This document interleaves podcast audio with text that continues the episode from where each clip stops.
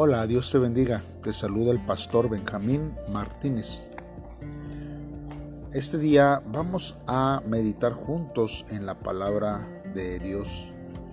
Queremos que tu vida sea cada día edificada por el poder de, la, de su palabra. La meditación siempre trae a nuestra vida, hermanos, la voluntad de Dios para nuestros corazones, para nuestras vidas, en donde quiera que nosotros eh, estemos. Así que, pues me da mucho gusto que puedas escuchar este audio en este día, donde quiera que estés, quizás vas de camino al trabajo, de regreso a la casa, o quizás estás en la casa tomando un tiempo para meditar de la palabra de Dios. Así que vamos a hacerlo hoy, sábado 29 de octubre y hoy vamos a estar, hermanos, meditando en Génesis capítulo 41, del versículo 17 al 36. Como título, este devocional lleva interpretación y decisiones sabias. La palabra de Dios dice de la siguiente manera. Entonces Faraón dijo a José, en mi sueño me parecía que estaba a la orilla del río y que del río subían siete vacas gruesas y carnes y hermosa apariencia que pasían en el prado, y que otras siete vacas subían después de ellas, flacas y de muy feo aspecto, tan extenuadas que no he visto otras semejantes en fealdad en toda la tierra de Egipto. Y las vacas flacas y feas devoraban a las siete primeras vacas gordas, y éstas entraban en sus entrañas. Mas no se conocía que hubiese entrado, porque la apariencia de las flacas era aún mala, como al principio. Y yo desperté.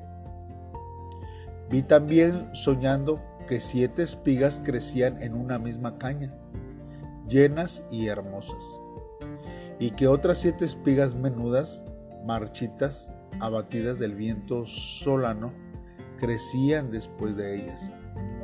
Y las espigas menudas devoraban a las siete espigas hermosas.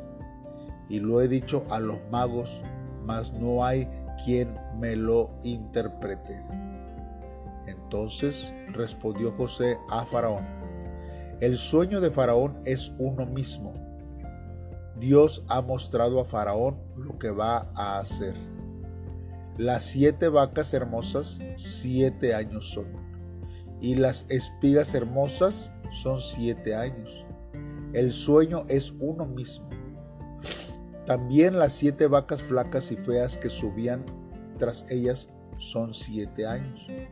Y las siete espigas menudas y marchitas del viento, siete años serán hambre. Esto es lo que respondo a Faraón. Lo que Dios va a hacer lo ha mostrado a Faraón. He aquí viene siete años de gran abundancia en toda la tierra de Egipto. Y tras ellos seguirán siete años de hambre. Y toda la abundancia será olvidada en la tierra de Egipto. Y el hambre consumirá la tierra y aquella abundancia no se echará de ver a causa del hambre siguiente, la cual será gravísima. Y el suceder el sueño a Faraón dos veces significa que la cosa es firme de parte de Dios y que Dios se apresura a hacerla. Por tanto, provéase ahora Faraón de un varón prudente y sabio, y póngalo sobre la tierra de Egipto Haga esto, Faraón, y ponga gobernadores sobre el, país, y quinte la tierra de Egipto en los siete años de abundancia, y junte toda la provisión de estos buenos años que vienen, y recoge el trigo bajo la mano de Faraón para mantenimiento de las ciudades, y guárdenlo.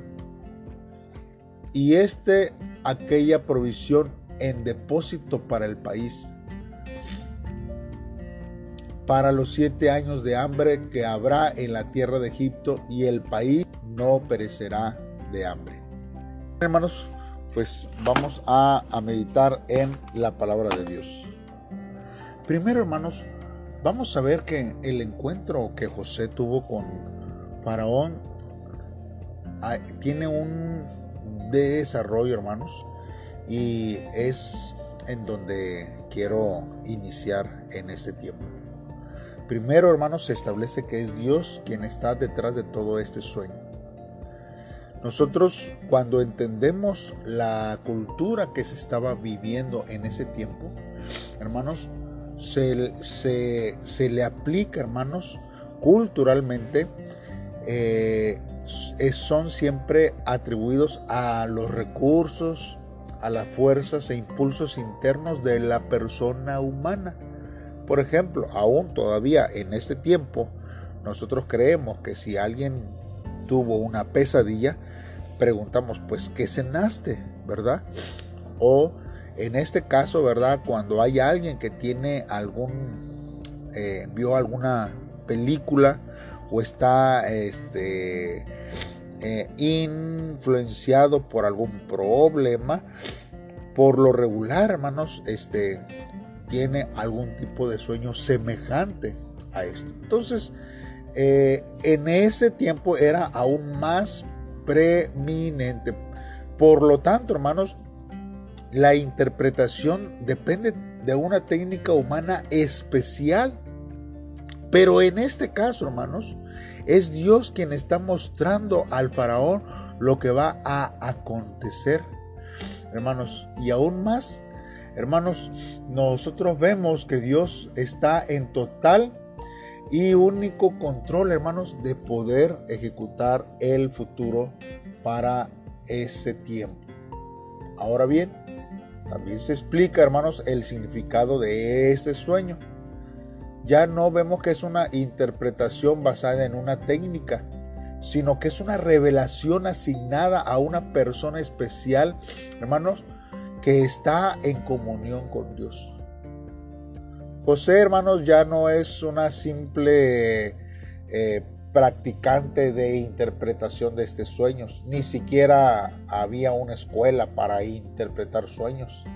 Sino que aquí, hermanos, se le considera como un profeta de Dios de la historia. El foco de atención, hermanos, no es el sueño en sí, sino es Dios quien va a ejecutar su plan y se preocupa del bienestar del ser humano y ya teniendo en cuenta a la descendencia de Abraham, que está, hermanos, sobre la vida de José, pues Dios escogió a Abraham para bendición. Hermanos. Entonces, el significado de los sueños, hermanos, no es tan complejo. Los sueños tienen un mismo mensaje e indican la determinación inalterable y urgente de Dios. Habrá siete años de gran abundancia, eh, el cual, hermanos, eh, será muy productiva. Y seguidos, hermanos, habrá siete años de escasez grave sobre la tierra. La causa directa y final, pues es Dios. La causa natural no se menciona, pero se comprende que esto es posible y debido al comportamiento del río Nilo, aquí hay una declaración importante para el faraón, porque el futuro de Egipto no depende del río Nilo, sino depende de Dios sobre su vida y sobre la nación. ¿Qué es lo que en este tiempo, hermanos, pudiera causarnos temor, preocupación, inseguridad? ¿Hay algo en nuestra vida que nos esté angustiando? Nosotros, hermanos, tenemos que confiar plenamente en Dios. Dios ejecuta los planes y los propósitos de Dios por una razón. Porque ahí es donde Dios establece, hermanos, el, el, pacto con su iglesia, con su pueblo, sobre nuestras vidas. Debemos de confiar plenamente en que Dios, hermanos, llevará a cabo los planes perfectamente. Solamente nosotros tenemos que continuar buscando de la presencia de Dios en todo tiempo. Bien, hermanos, dentro de este pasaje también hemos visto, hermanos, que es necesario tomar acciones para el futuro. Y aunque es importante la correcta interpretación, hermanos, la revelación que Dios da, hermanos, pero también al momento de la interpretación, Dios, hermanos, demanda una respuesta humana. Cuando Dios habla, hermanos, nosotros tenemos que, que responder. ¿Qué respondemos nosotros ante las situaciones, ante las adversidades? Cuando Dios habla, tiene que haber una respuesta de usted y mía para con Dios. Y aquí, hermanos, José aconseja esa respuesta basándose en lo que él ha visto más prudente y que obviamente Dios pone en su corazón. primero, hermanos, es que Dios va a, ejecutar, lo crea o no. O sea, esto va a ser así, hermanos. Nada hay más que discutir ahí, sino que nosotros debemos de creer en la palabra de Dios, en lo que Dios ya habló para nuestras vidas. Porque las revelaciones, hermanos de Dios, son finales y deben ser aceptadas por el hombre y punto. No debemos de cuestionar.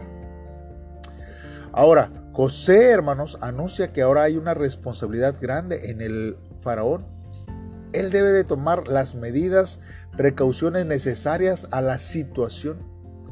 La misericordia de Dios, hermanos, se extiende en la revelación del futuro. El cuidado y el resguardo del mismo está a cargo del ser humano. Según la Biblia, hermanos, el bienestar y sobrevivencia de toda nación es la responsabilidad intransferible del poder político, hermanos. Aún el apóstol Pablo afirma que la autoridad política legítimamente constituida por Dios es servidor de Dios para el bien del ciudadano. Que es lo que dice Romanos capítulo 13 del versículo 1 al versículo 4. Pues dice, sométase toda persona a las autoridades superiores, porque no hay autoridad sino de parte de Dios. Y las que hay por Dios han sido establecidas. De modo que quien se opone a la autoridad, a lo establecido por Dios, resiste. Y los que resisten acarrean condenación para sí mismos. Porque los magistrados no están para infundir temor a los que hacen el bien, sino al, al malo. ¿Quieres pues no temer la autoridad?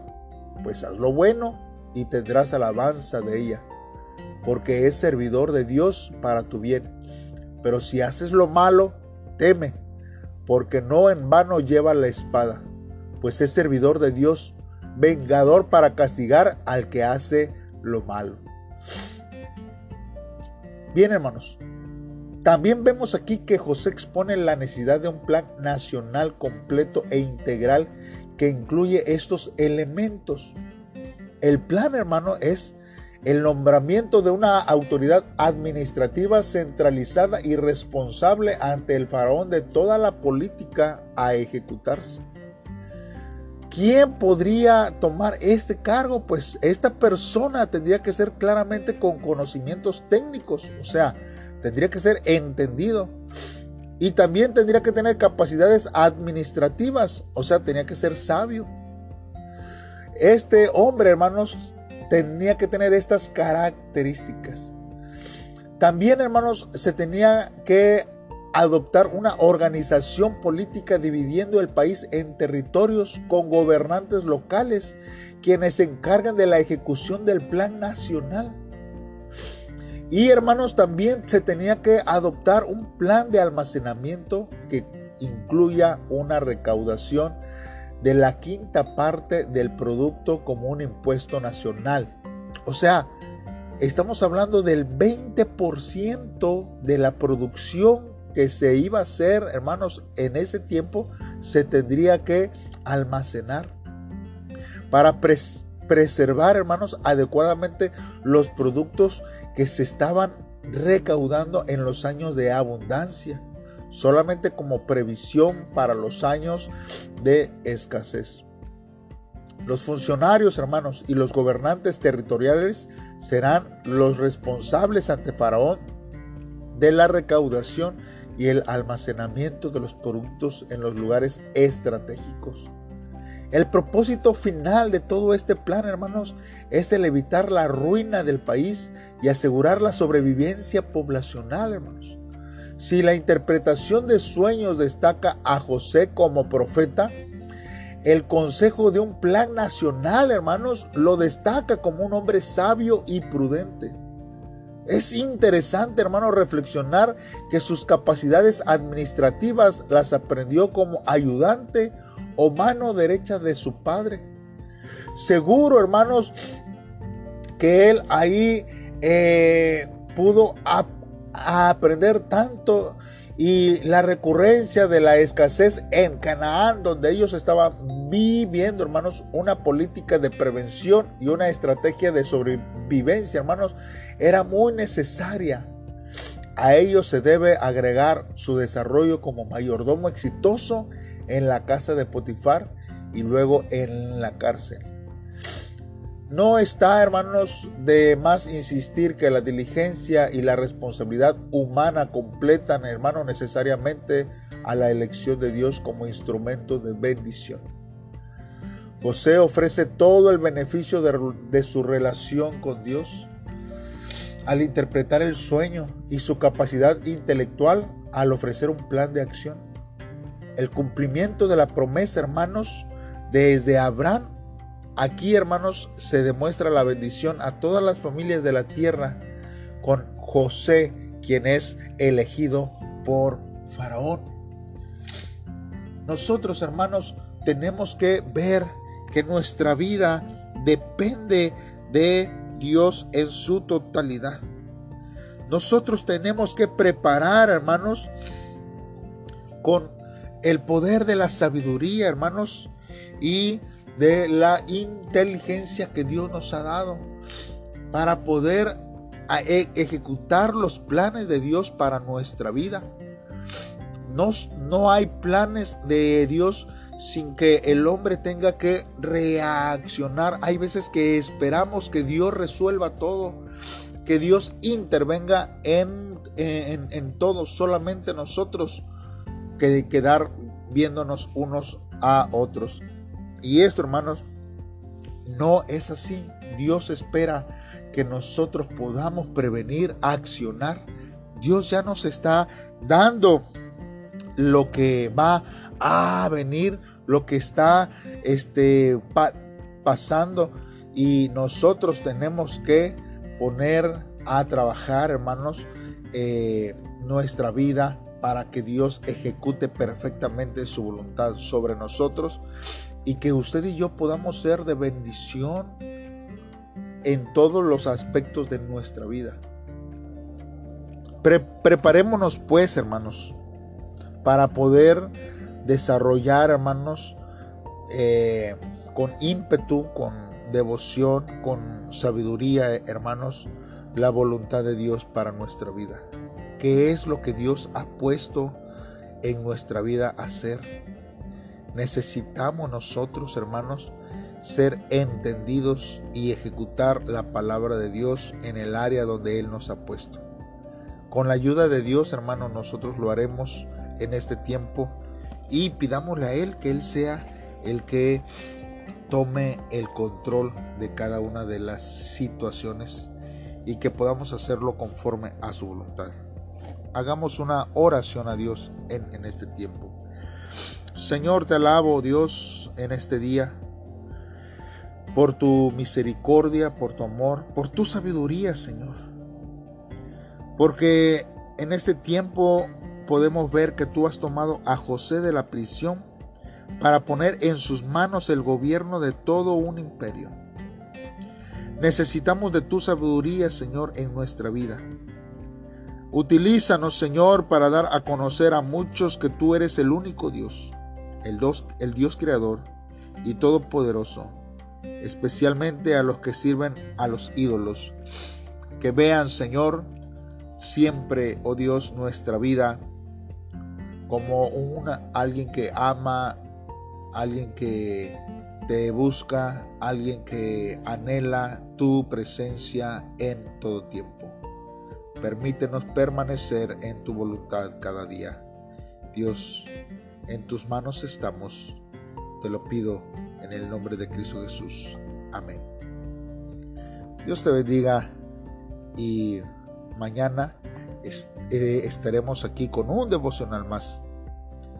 Te animo a que no desmayes, no te desconectes. Seguimos estudiando cada día la palabra de Dios. Bendiciones.